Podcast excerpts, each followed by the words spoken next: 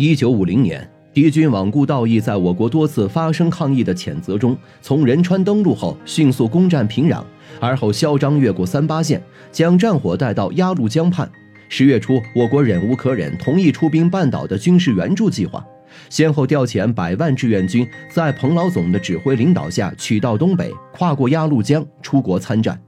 一开始对志愿军司令人选的安排，伟人更倾向于林帅和粟裕大将，他们都擅长指挥大规模兵团作战，是我军的常胜战神。但林帅却明确表示反对出兵，身体也不好，所以最终与志愿军司令的位置擦肩而过。而粟裕大将指挥过百万大军解放淮海和渡江作战，有歼灭大量美械装备的经验，在建国后更是临战六十五万大军的总指挥。但同样因为身体不好，没能出国作战，所以伟人才急电彭老总进京担任志愿军总司令出国作战。七个月打出五次战役，将不可一世的敌军逼退回了三八线以南。横刀立马的彭老总。扬威抑郁，不仅打出了我国的军威和国威，也第一次让全世界见识到了一个完全不一样的新中国。因此，很多人都认为彭老总就是志愿军的唯一总司令。其实不然，彭总在国外待的时间并不长，足待了一年多时间。打完五次战役，度过最艰难的时期，稳定战局后，就因病回国休养，不再主持志愿军事务，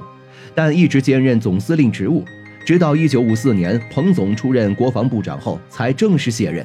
而在他之后，我军还有四位将军接任志愿军总司令职务。陈赓大将于一九五一年率领一个兵团出国参战，于一九五二年四月，彭总回国后，短暂出任志愿军代理司令职务，但仅仅两个月后就被伟人急召回国，负责哈军工的统筹创建，所以是任期最短的志愿军司令员。邓华上将是最早追随彭总出国参战的，曾参与指挥过五次战役，地位仅次于彭总。在一九五二年六月，陈赓大将奉命回国后，正式出任代理司令，全权领导志愿军的前线统战事务，指挥打出了秋夏季反击战和血战上甘岭的战斗。于一九五四年十月，奉命回国出任东北军区司令。杨得志上将在一九五一年率领一个兵团出国参战。参加了第五次战役和秋季防御作战，歼敌十万，战功赫赫。于次年升任志愿军副司令，指挥打出了上甘岭战役。于一九五四年十月份，邓华上将回国后，出任志愿军总司令职务，负责战后重建工作。一九五五年四月奉命回国，出任济南军区司令。杨勇上将在一九五三年成为最后一个出国参战的兵团司令，